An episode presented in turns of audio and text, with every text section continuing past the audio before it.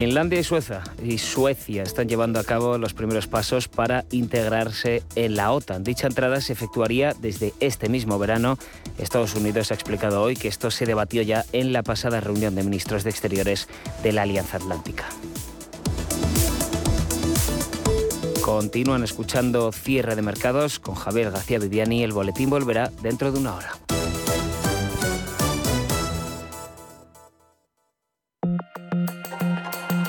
La dirección de Radio Intereconomía no se responsabiliza ni comparte necesariamente las opiniones y consejos de sus colaboradores o las realizadas por terceros ajenos a este programa.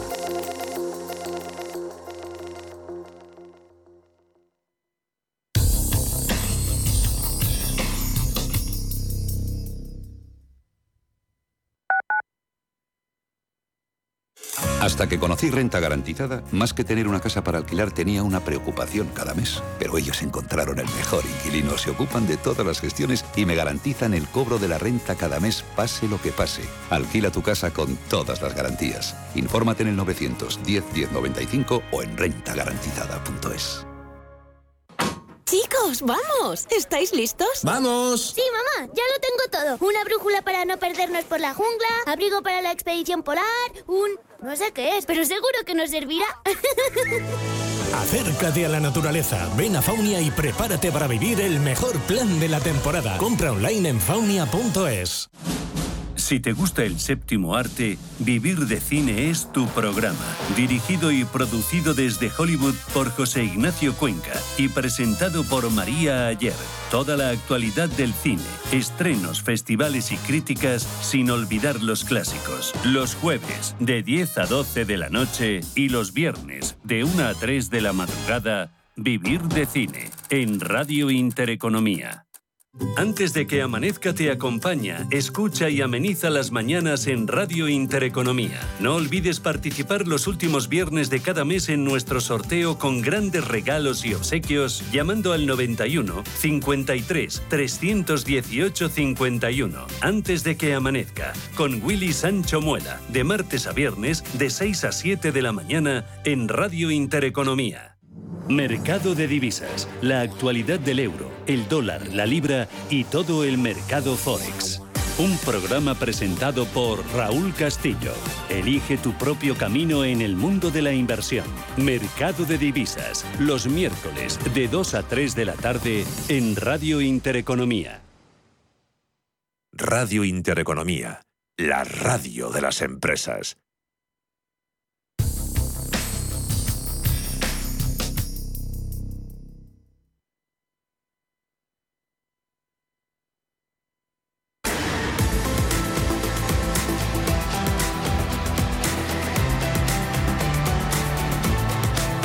Cierre de mercados. La información financiera a la vanguardia.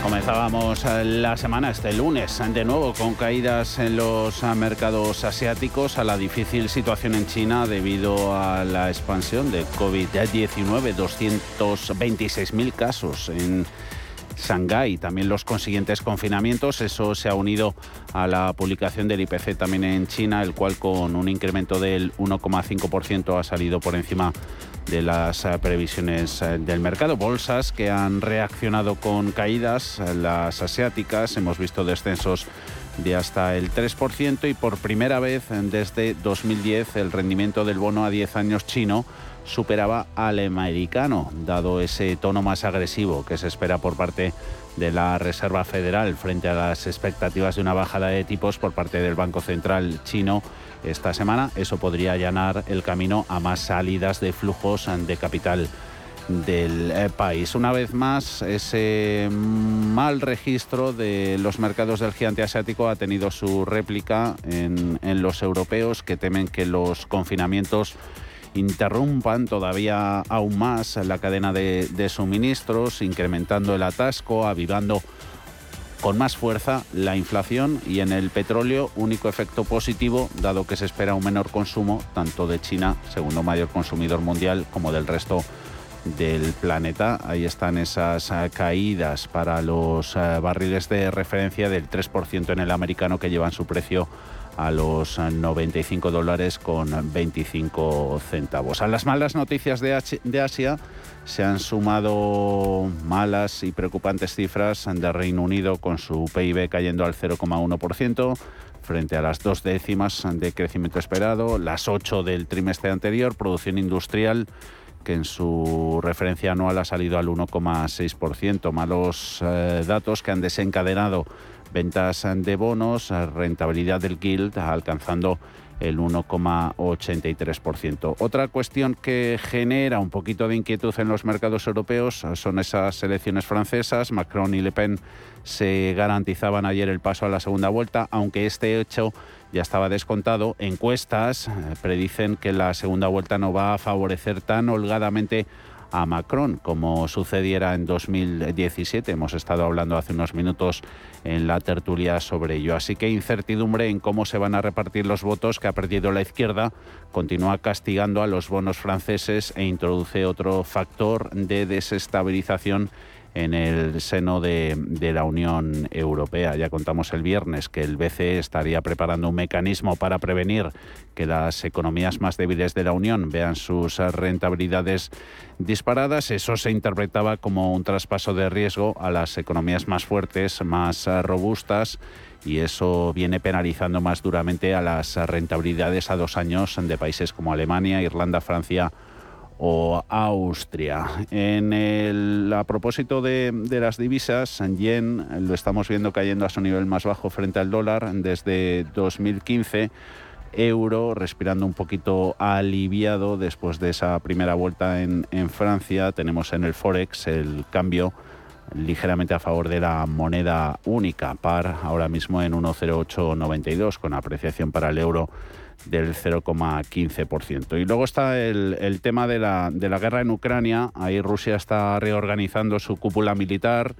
Eh, el objetivo es conseguir la victoria sobre Ucrania antes del 9 de mayo que es el día de la victoria de la Unión Soviética sobre los nazis, una fecha muy especial y con mucho significado desde luego para Moscú. BBC británica contaba que el Kremlin ha designado al general Alexander Bornikov, que estuvo en la guerra de Siria, como general de esta invasión a Ucrania. Durante toda esta madrugada, Rusia ha bombardeado de forma intensa la ciudad de Kharkov. Es eh, la ciudad más al este del Donbass, a solo 30 kilómetros de Rusia. Kremlin, como decíamos, intensificando los ataques en esa zona en principio prorrusa. Mientras tanto, en Bruselas se preparan nuevas sanciones que podrían seguir afectando al precio de las commodities energéticas. Diario de la Guerra, Pedro Fontanella, buenas tardes. Muy buenas tardes.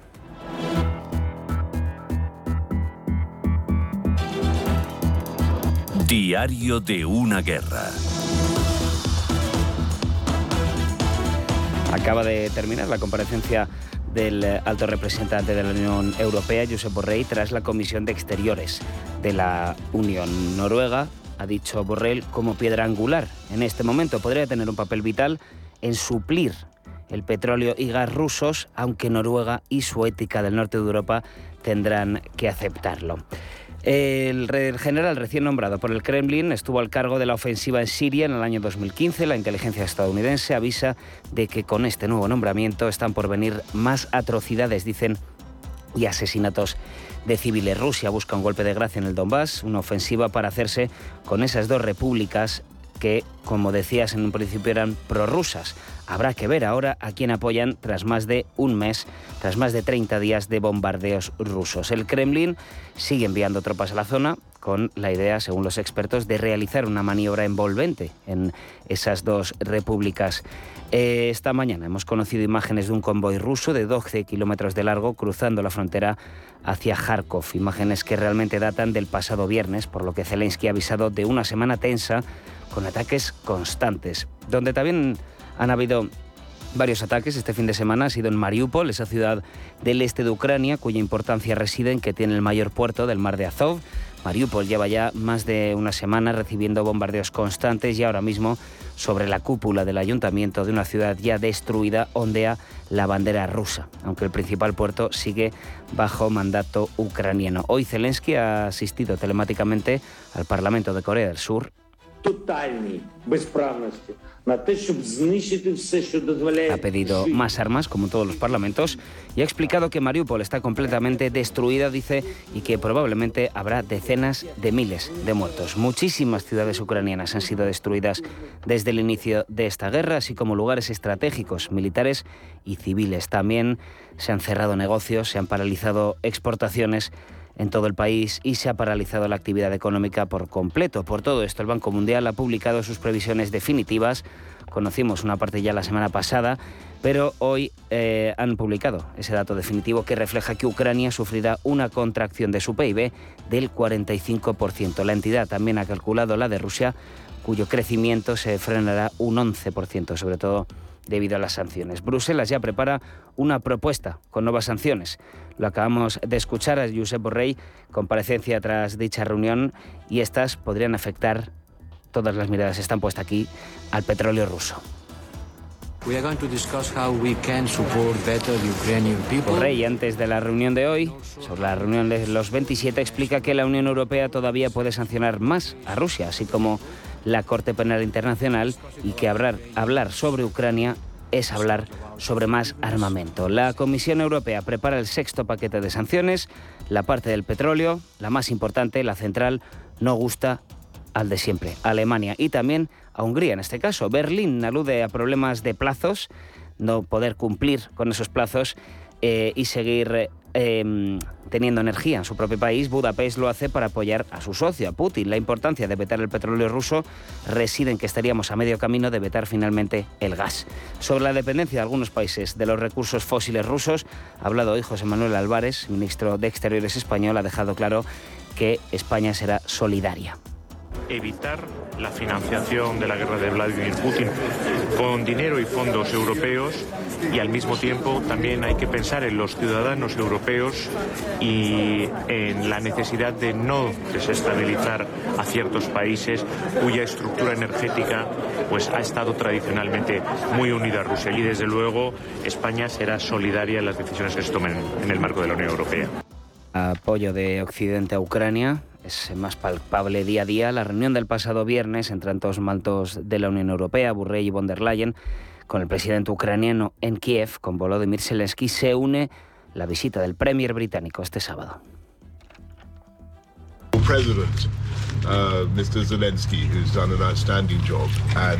También tenemos mediadores relativamente neutrales, como ha sido el caso de Turquía, a la que se suma Austria. El conservador austríaco Karl Nehammer será esta tarde el primer líder de la Unión Europea en reunirse con Putin desde el inicio de la invasión. La diferencia de Nehammer con otros líderes europeos es que Austria pertenece a la Unión Europea, pero no a la OTAN.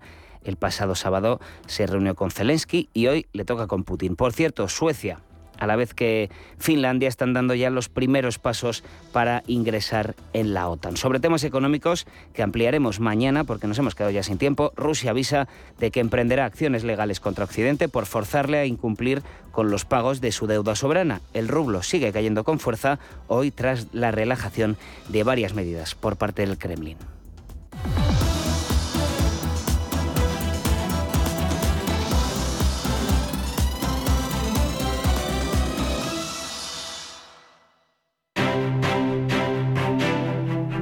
Mercados en directo.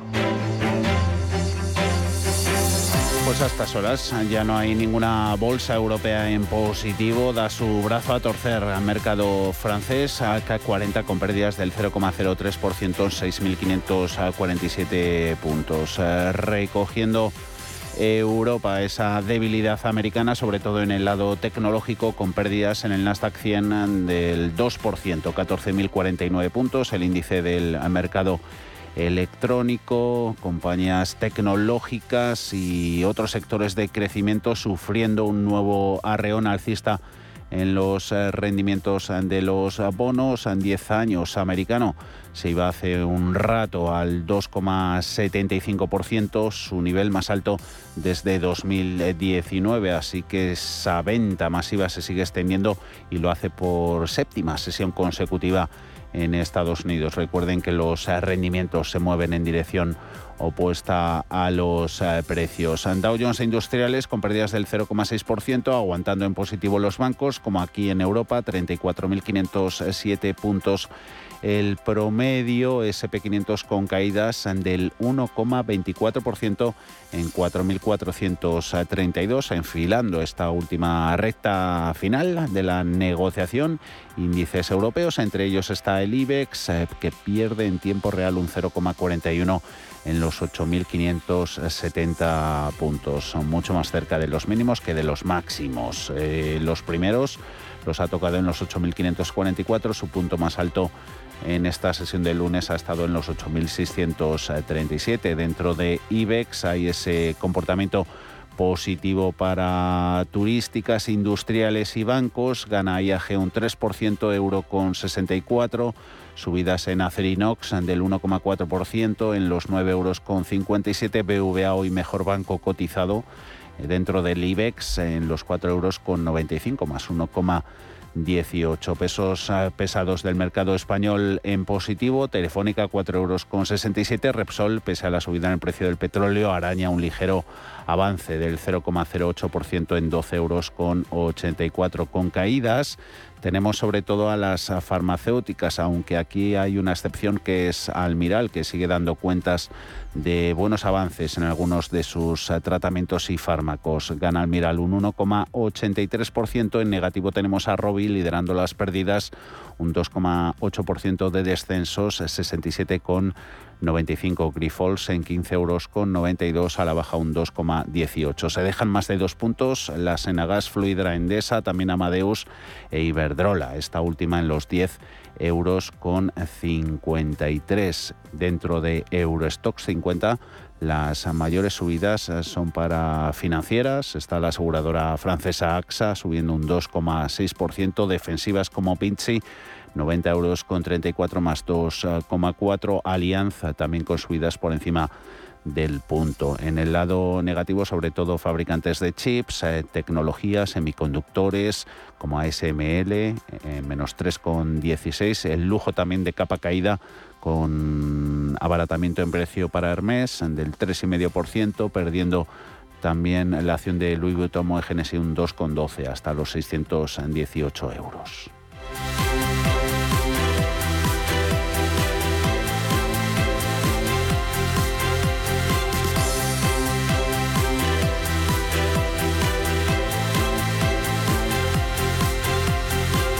Cierre de mercados. La actualidad al minuto.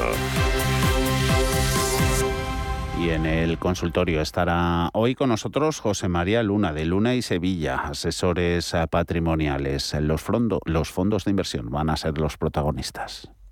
91 533 18 51 o 609 22 47 16 para las notas de voz y WhatsApp. El suelo se mueve bajo nuestros pies y parece que no hay otra salida. De lunes a jueves, consultorio de bolsa y fondos de inversión en cierre de mercados. Con Javier García Viviani, Radio Intereconomía.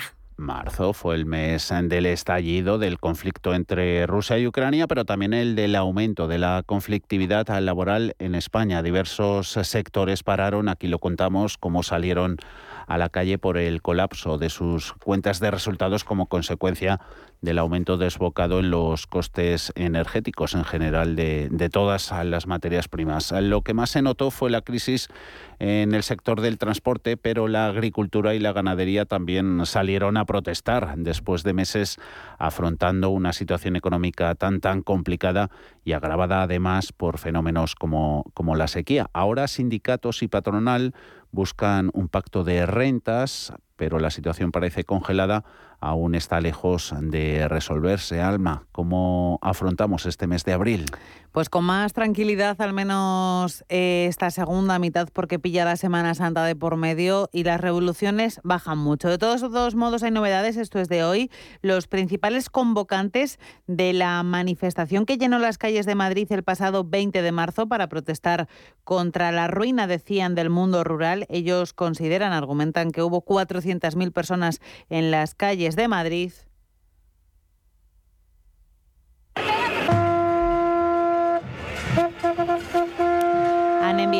Carta a la Moncloa en la que solicitan una reunión con el presidente del Gobierno. El documento desglosa las principales incertidumbres que afronta el mundo rural. La inflación soportada sobre una inmensa cantidad de costes variables. También el anteproyecto de ley de protección animal o el Real Decreto de Normas Básicas de Ordenación de Núcleos Zoológicos son sus principales causas eh, y protestas. Desde Asaja nos han contado en los micrófonos de Radio Intereconomía que su presidente ha estado hoy en una reunión en el Ministerio de Agricultura, aunque el contenido de esa reunión no ha trascendido. Y sí que es cierto que hace unos días Pedro Barato volvió a incidir para el debate de televisión sobre la difícil situación que atraviesa el sector, explicando además que esta situación, agravada, como decías, por elementos que no se pueden controlar, como puede ser la sequía de este año, es delicada y además la lleva soportando el sector agroalimentario no de ahora, no de hace unos meses, sino desde hace casi un año.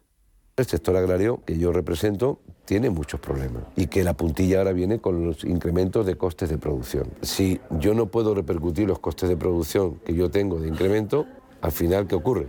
Pues que las granjas o los granjeros o los ganaderos, como es el sector de la leche, pues eh, una granja se cierra al día. Pero es que el endeudamiento que está cogiendo el sector es muy grande, porque para poder vivir eh, o para poder mantenerse tienes que tener circulante. Situación complicada para el sector agrícola, también para el del transporte, que puso en jaque al país y que paralizó la distribución de alimentación. La cadena de producción se paró durante un par de semanas. Desde hoy este sector, el del transporte, puede pedir ayudas directas para actividades especialmente afectadas por la subida de los precios de los carburantes a través de la agencia tributaria. El importe de las ayudas para los transportistas dependerá del tipo de vehículo que se posea y de la flota de la empresa, aunque en cualquier caso estas ayudas no podrán superar un importe final de 400.000 euros. Ayudas directas, 1.250 euros para camiones pesados, 500 euros para vehículos ligeros, 300 euros para taxis o vehículos con licencia VTC y 500 euros para ambulancias. La plataforma en defensa del transporte decidió hace dos semanas dar una tregua a sus movilizaciones. Recordemos que esta organización no estaba representada en la patronal y fue la que lideró esa paralización de actividad. Finalmente el gobierno se reunió con ellos. Como decimos, sus protestas estaban paralizadas. Ahora se encuentran en proceso de análisis de la situación a la que se enfrentan, porque dicen que los problemas que tenían y que les llevaron a parar su actividad no se han resuelto. Manuel Hernández, portavoz de la plataforma. Pasada la Semana Santa, vamos a empezar otra vez a hacer reuniones tenemos pendientes bastantes reuniones con asociaciones que pertenecen a otras federaciones y que están muy interesadas en hablar con nosotros. Nos vamos a sentar con quien haya que sentarse porque la vía del diálogo, si hay voluntad, puede traer buenos frutos para la plataforma. Y aquí se trata de, pues, de conseguir lo que nos propusimos hace un año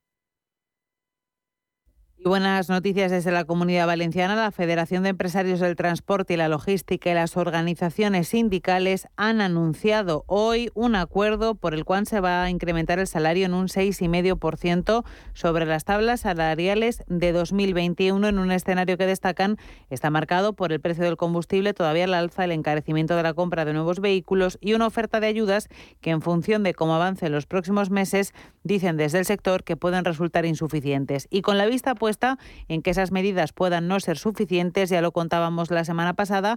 El Gobierno está trabajando con patronal y sindicatos en ese pacto de rentas que de momento está enquistado después de que el viernes la COE rechazara la propuesta en materia de subidas salariales que habían puesto sobre la mesa los sindicatos. En cualquier caso, las partes están de acuerdo en que es necesario ponerlo en marcha, aunque no se plantee fácil.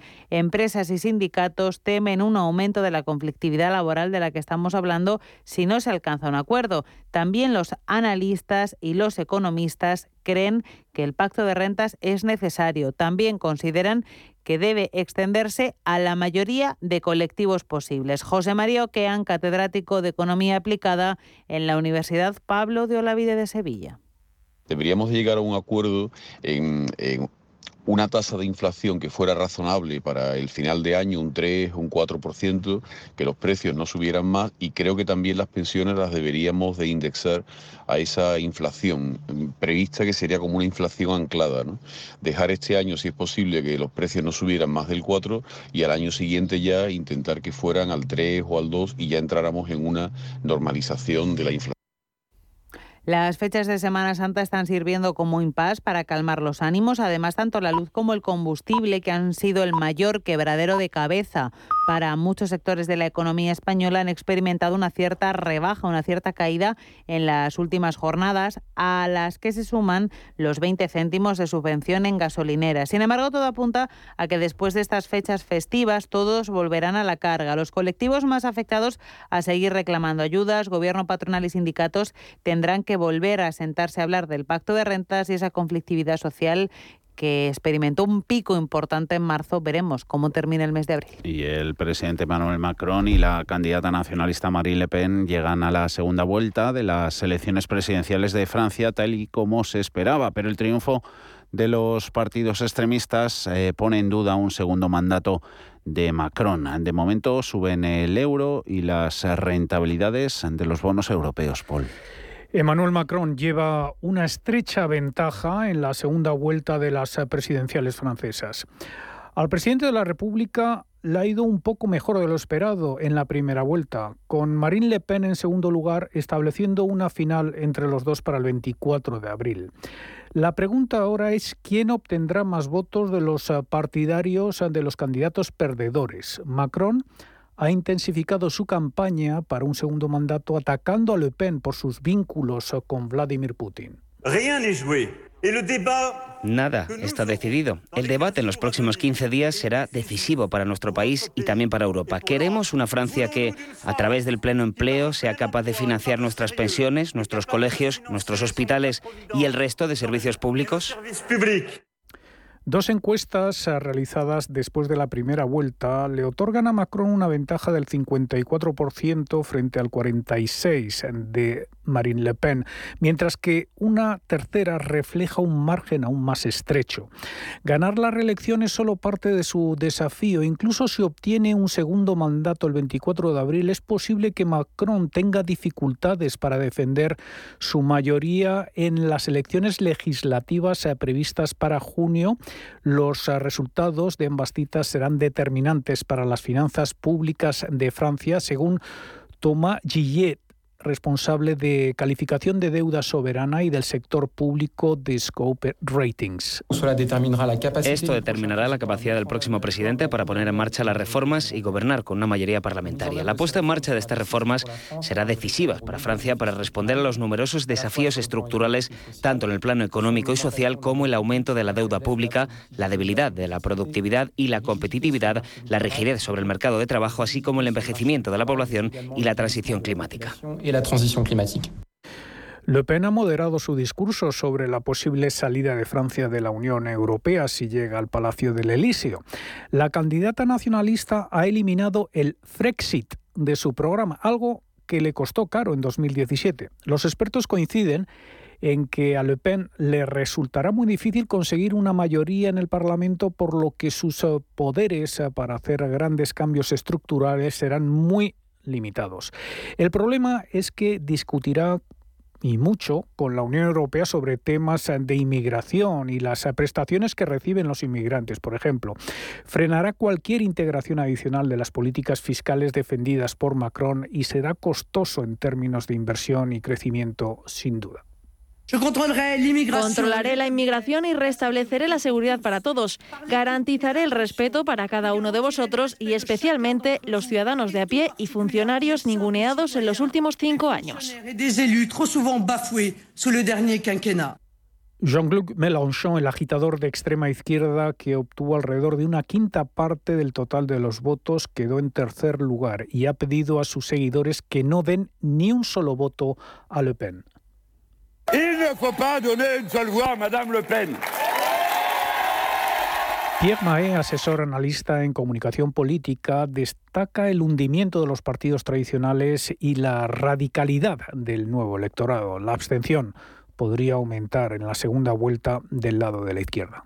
Es posible que gran parte del electorado del izquierdista eh, Jean-Luc Mélenchon, que llega eh, tercero, eh, por segunda vez se queda a las puertas de la segunda vuelta, es muy probable que mucha gente de ese electorado eh, se quede eh, en casa. Incluso ayer el candidato izquierdista dice que no hay que darle ni una ni un voto a Marine Le Pen, con lo cual eso deja abierto, según algunos críticos, la puerta a la abstención.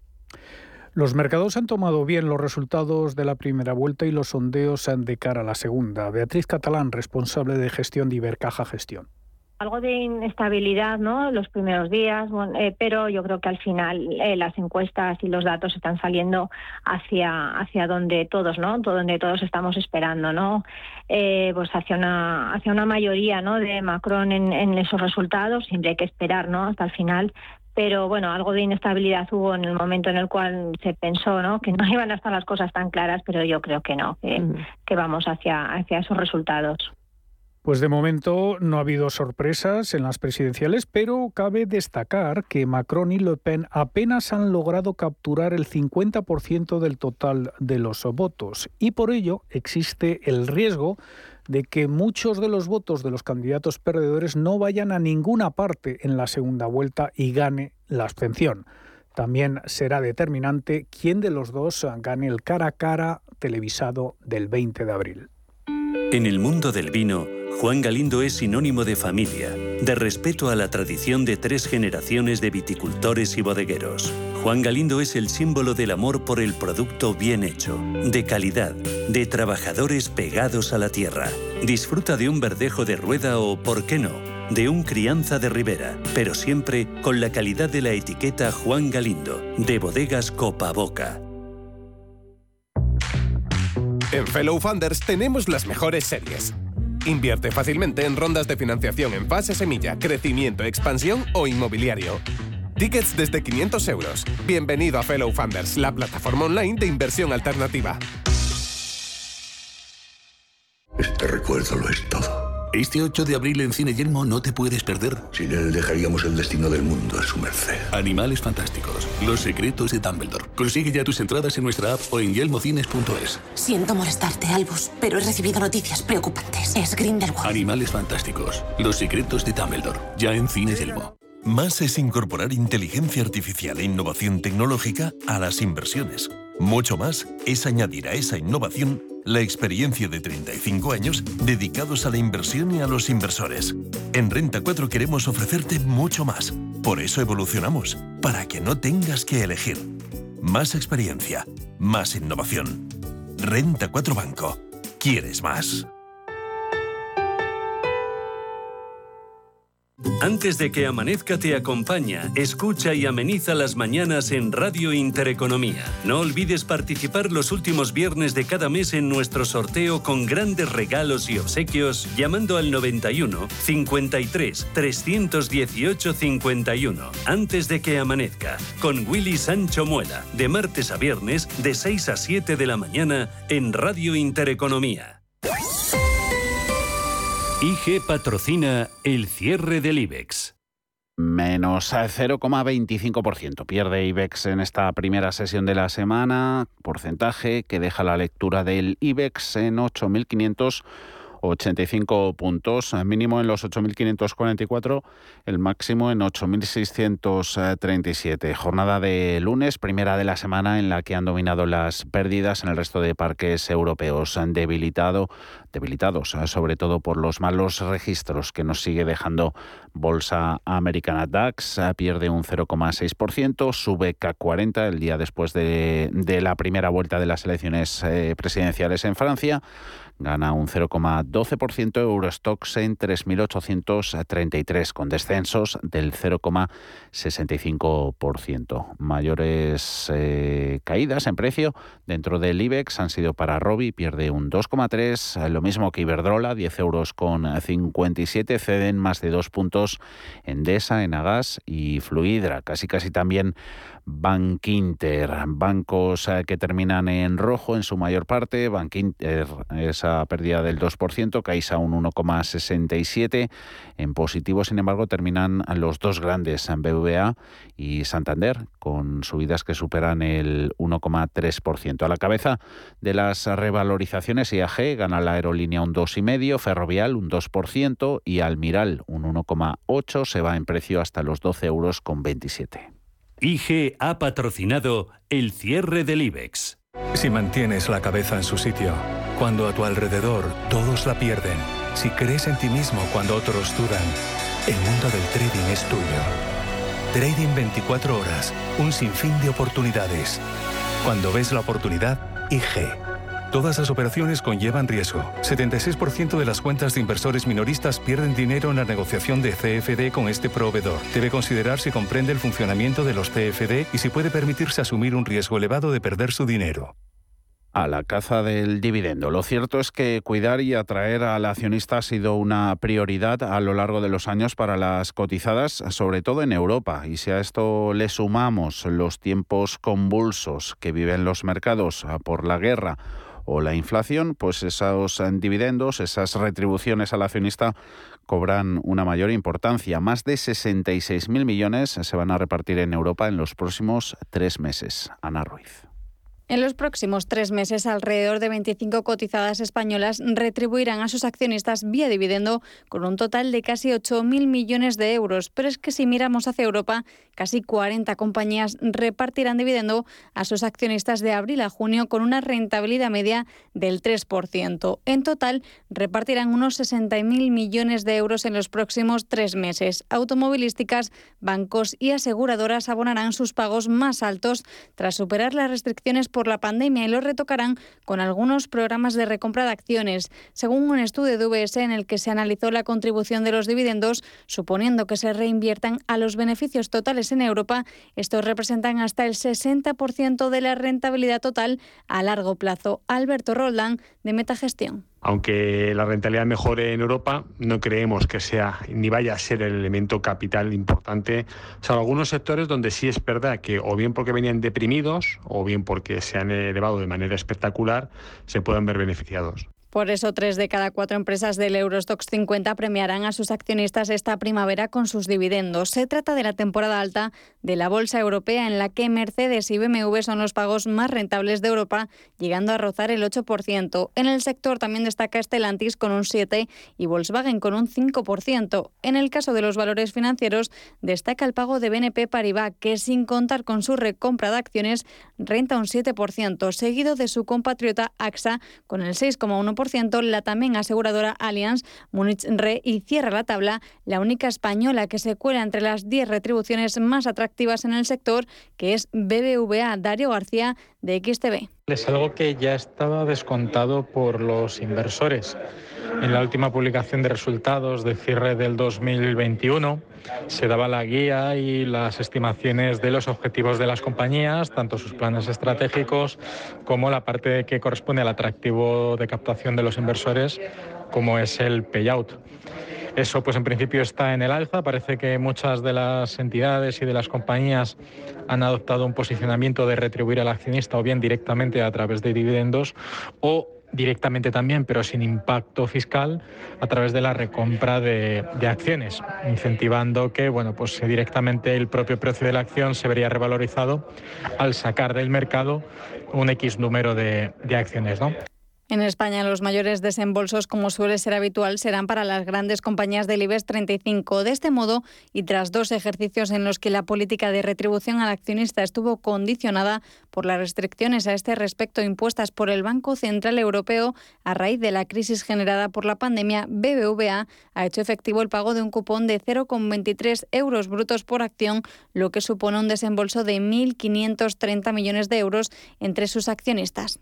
Creemos que hay un interés específico en aquellas compañías que están haciendo hincapié en el proceso de recompra de acciones, que es una política que complementa y refuerza el pago del dividendo, aunque no supone un pago explícito, sí está permitiendo a los accionistas eh, revaluar sus acciones, dado que bueno, esas acciones eh, menores en circulación permiten abaratar los múltiplos implícitos de la compañía. Y es una forma, creemos, interesante e inteligente por parte de algunas compañías de retribuir al accionista sin hacer uso de la caja que genera el negocio.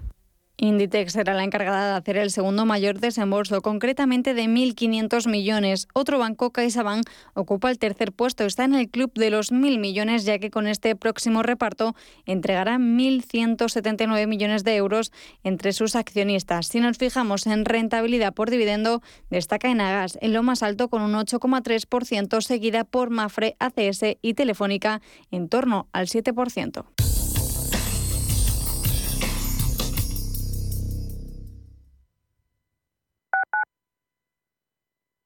¿Sabía usted que unos pies con problemas pueden paralizar nuestro ritmo de vida? Le proponemos una solución indolora, con una mínima incisión y con anestesia local aplicando las técnicas más avanzadas en cirugía del pie. Clínica Jiménez, calle Alcalá 378. Diagnóstico gratuito 91 367 0071. Centro reconocido y autorizado por la Consejería de Salud y la Comunidad Económica Europea. 91 367 0071. Son dos pandas que han nacido en Madrid. Mamá, ¿qué cantas? Es una canción que sonaba cuando yo era niña, sobre Chulín, el primer bebé panda nacido en el Zoo de Madrid. Ahora son dos los bebés pandas. ¿Te apetece conocerlos?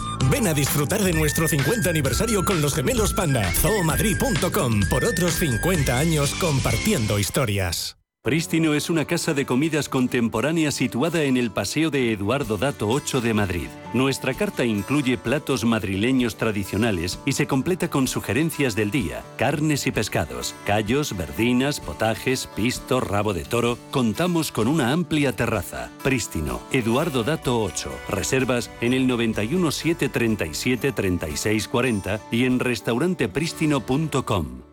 Radio Intereconomía, una excelente plataforma para anunciar tu empresa, con una audiencia exclusiva, con poder adquisitivo medio alto y que sabe lo que quiere. Teléfono 919992121 y en comercial arroba intereconomía.com.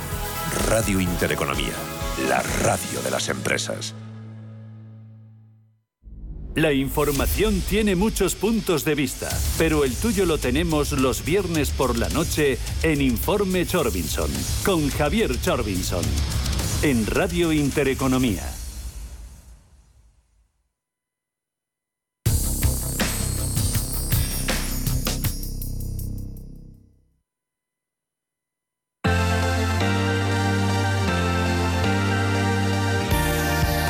Gestión del patrimonio en cierre de mercados.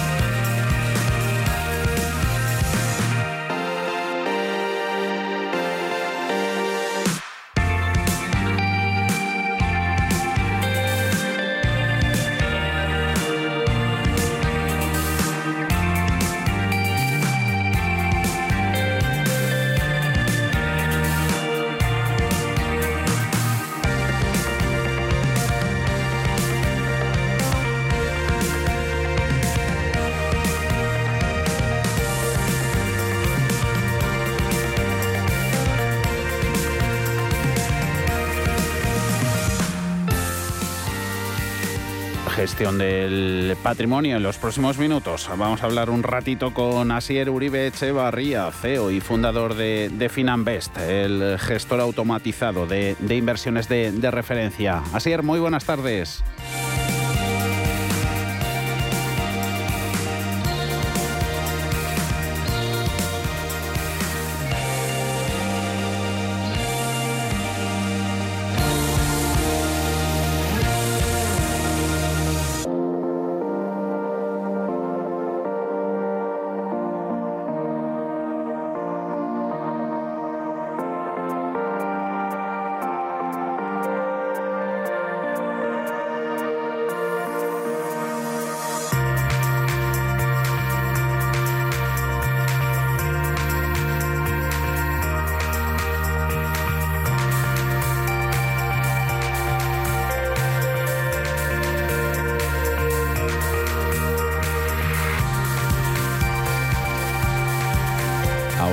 Podemos saludar a Asier Uribe Echevarría, CEO y fundador de, de.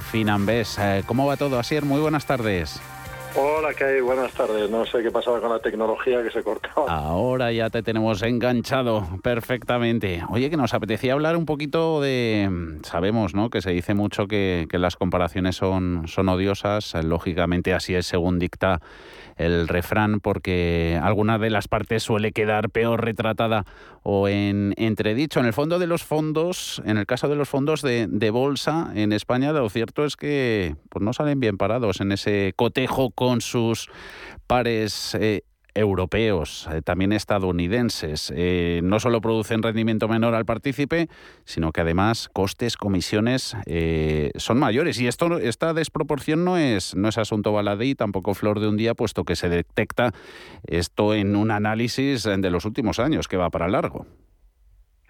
Sí, así es. Bueno, la consultora especializada más importante del mundo, que es Morningstar, que es una consultora independiente que eh, mide las rentabilidades de manera independiente de los fondos y también las comisiones, pues como bien comentas, ha hecho un, eh, bueno, realiza un estudio de manera periódica y efectivamente los fondos de inversión españoles no salen muy bien parados. Eh, son fondos de inversión que principalmente se distribuyen a través de de las entidades financieras tienen dos principales problemas. Uno que son fondos de las propias entidades financieras, por lo tanto hay enormes mm. conflictos de interés y sobre todo que las, entidades financieras cobran una comisión de distribución, una comisión de venta por vender sus propios fondos.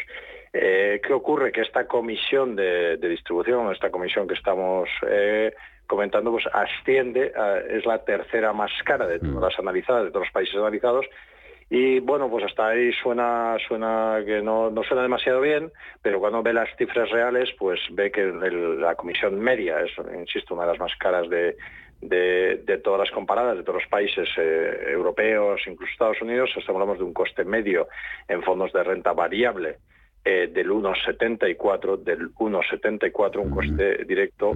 Y bueno, pues haciendo ese mismo análisis, mira, nosotros en nuestro en nuestra cartera red, que es la que está compuesta al 100% de fondos de renta variable, pues tenemos una comisión media del 0,16.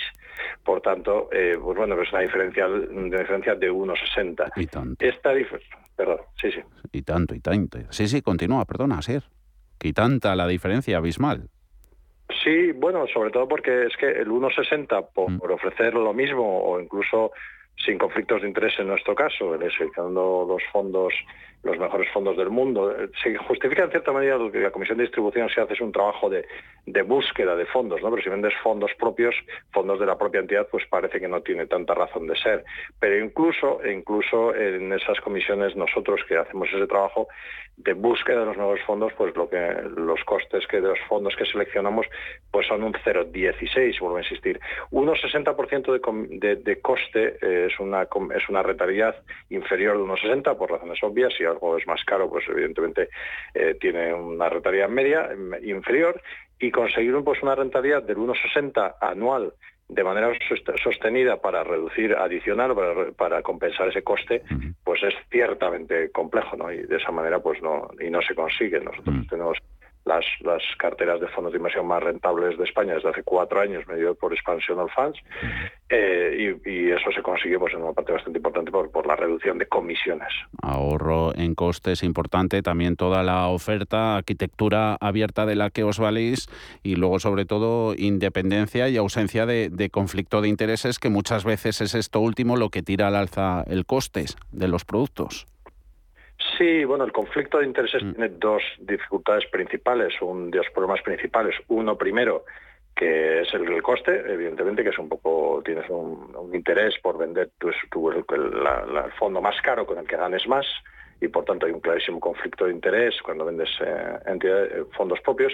Y el segundo, y casi te diría que es igual de complejo, es que al final eliges de un, de un universo muy pequeño, ¿no? Si al final uno sale y a buscar los mejores fondos del mundo y, pues, y tiene a su alcance pues, pues gestoras como Pictet, como Vanguard, como Ericsson, como BlackRock, como M&G, Pinco, etcétera. Y bueno, pues tiene las, mejores gestoras del mundo. Va a decir, oye, ¿quién tiene los mejores fondos de cada uno de los mercados? Vamos a mm. buscarlo. Contra una situación en que voy a simplemente distribuir los fondos propios y que evidentemente una entidad financiera pues puede ser, puede conocer mucho eh, del mercado español, pero evidentemente cuando uno quiere invertir en mercados emergentes, pues lo normal es que uno busque un especialista de mercados emergentes. Mm. En nuestro caso, pues Aberdeen, por ejemplo. Mm. Utilizamos Aberdeen porque es el que más sabe, la gestora que más sabe de de mercados emergentes. Y no hay un especialista español en mercados emergentes. Por tanto, si uno quiere eh, invertir en los diferentes mercados, pues debe seleccionar en la mejor gestora. Y cuando uno solo vende fondos de, la propia entidad, pues evidentemente pues, pues no, no, tiene la mejor oferta. Oye, Asier, ¿y todo esto accesible, disponible para, para todo tipo de, de inversores mediante la automatización ¿no? en varias de las etapas del proceso? Bueno, eh, sobre todo es eh, accesible a todos los inversores porque somos una entidad digital construida, somos una agencia de valores regulada por la CNMV, pero construida para, eh, para ser digital, ¿no? Desde hace cinco años que, lanzamos al, que salimos al mercado como agencia de valores nos construimos, de forma totalmente digital y por tanto el alta y, la usabilidad y la accesibilidad y, los productos pues están en internet de una forma muy sencilla y pues, menos de a partir de 3.000 euros pues no se puede dar de alta en Finambest de una forma sencilla, rápida y evitando todos estos costes que insisto que no tienen no tiene ningún sentido y que, y que lastran de manera muy importante la rentabilidad de los inversores españoles. Mm.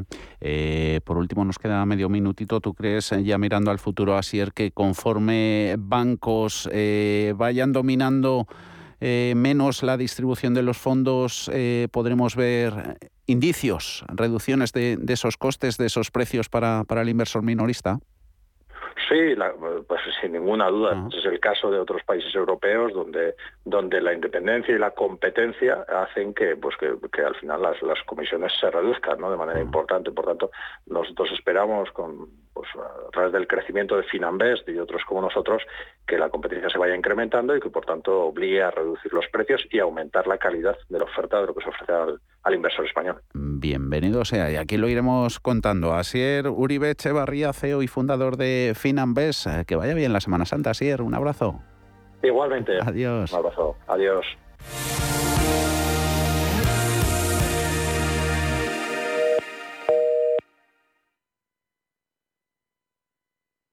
En el mundo del vino, Juan Galindo es sinónimo de familia, de respeto a la tradición de tres generaciones de viticultores y bodegueros. Juan Galindo es el símbolo del amor por el producto bien hecho, de calidad, de trabajadores pegados a la tierra. Disfruta de un verdejo de rueda o, ¿por qué no?, de un crianza de ribera, pero siempre con la calidad de la etiqueta Juan Galindo, de bodegas Copa Boca. En Fellow Funders tenemos las mejores series Invierte fácilmente en rondas de financiación en fase semilla, crecimiento, expansión o inmobiliario. Tickets desde 500 euros. Bienvenido a Fellow Funders, la plataforma online de inversión alternativa. ¿Quieres una piel más joven y tersa? ¿Te interesan los tratamientos faciales antiedad? Descubre Foreo Luna 3 Plus y Foreo Ver, el regalo de belleza perfecto para el Día de la Madre. Visita nuestros espacios Foreo en el Corte Inglés o entra en la web del Corte Inglés y regálale una piel radiante, porque ella se merece lo mejor. ¿Está buscando a alguien que valore sus finanzas? ¿O tal vez un financiero que tenga valores? Si lo que quiere es entender la economía, no se pierda Finanzas y Valores, los lunes de 2 a 3 de la tarde en Radio Intereconomía.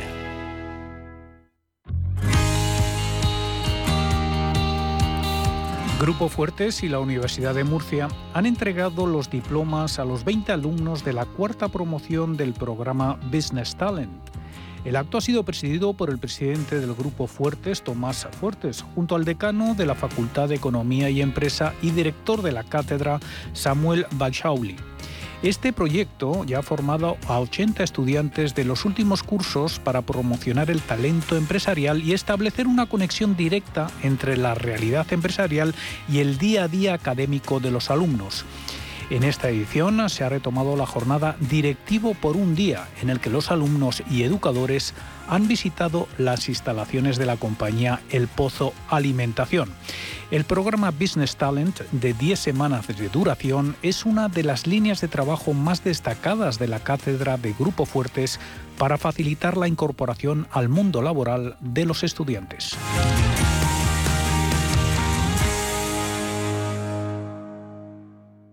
Radio Intereconomía es la mejor plataforma para dar a conocer, relanzar y poner voz a su empresa. Nuestro equipo comercial le asesora para conseguir sus objetivos. Contacte con nosotros en el 91 999 21 21 o escribiendo a comercial@intereconomía.com. Radio Intereconomía, la radio de las empresas.